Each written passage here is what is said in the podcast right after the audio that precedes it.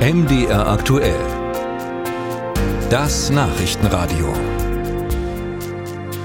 Wir leben in einer Zeitenwende, hat Kanzler Scholz angesichts des russischen Überfalls auf die Ukraine gesagt. Und möglicherweise ändert sich auch langsam etwas am Denken der Deutschen. Denn Viele haben bisher nicht viel über ihre Bundeswehr nachgedacht und schon gar nicht die Bedürfnisse der Soldaten thematisiert. Vielleicht ändert sich das, wenn heute das erste Veteranenbüro des Bundesverteidigungsministeriums in Berlin eröffnet wird.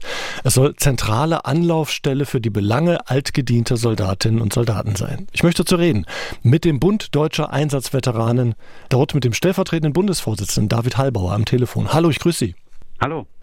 Herr Halbauer, das Büro kann man als Veteran anrufen, man kann hinschreiben, es will sich außerdem um die Versorgung der Einzelnen kümmern, aber auch das Thema für unsere Gesellschaft insgesamt sichtbarer machen. Ist das jetzt eine offizielle Konkurrenz zu Ihrem Verein? Nein, also auf keinen Fall sehen wir das als offizielle Konkurrenz. Wir sehen das eher als äh, Bindeglied zwischen Bundeswehr und Zivilgesellschaft, was auch sichtbar ist, was man, äh, wo man hingehen kann, was quasi für den Veteranen oder für den ehemaligen altgedienten Soldaten im Zivilleben ohne Barriere oder Hemmschwelle ist. Denn eine Kaserne zu betreten ist immer mit Aufwand verbunden. In das Veteranenbüro kann ich direkt reingehen und kann mich informieren zu allen möglichen Themen. Mhm. Ja. Was bringt denn so ein Büro praktisch?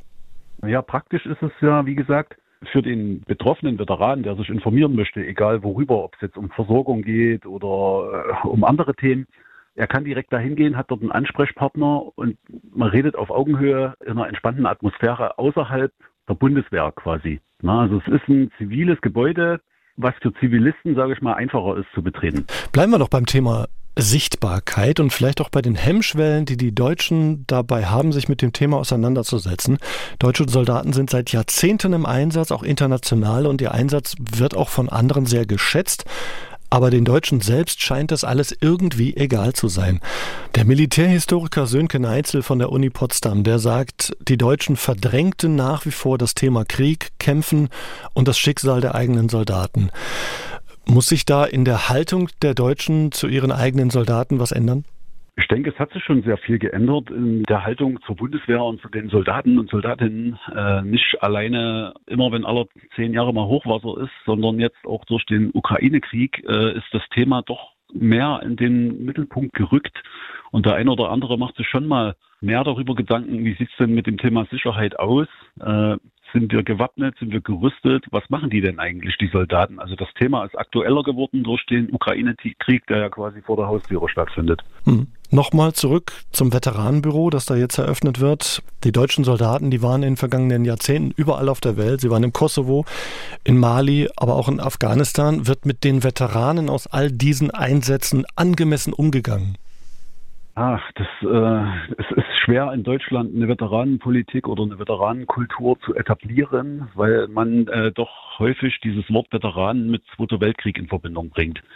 Und das äh, muss man erstmal verstehen oder umsetzen, dass die Bundeswehr ihre eigenen Veteranen produziert mit den Einsätzen, in denen die sich äh, aufhalten. Und dass das eine ganz andere Erinnerungskultur ist, eine ganz andere Geschichte, die da entsteht oder eine ganz andere Identifikation. Ja, das ist, denke ich, ein längerer Prozess, der nicht von heute auf morgen stattfindet. Gerade in so einem Land wie unserem, wo der Krieg doch ziemlich viel Leid angerichtet hat damals, ist es schwer, sich zu identifizieren mit dem eigenen Soldaten, wie das bei den Holländern oder bei den Engländern oder bei den Amerikanern äh, Normalität ist. Diese Kultur muss erst wachsen und dafür denke ich, ist es der richtige Schritt, das Veteranenbüro zentral in Berlin für jedermann zugänglich äh, zu eröffnen wo dann auch jeder sich informieren kann. Brauchen wir am Ende eine Veteranenverehrung, wie sie in den USA praktiziert wird und dort ja auch beispielsweise in Filmen, in Hollywood-Filmen zelebriert wird? Müssen wir dahin kommen oder ist das schon wieder ein Schritt zu viel?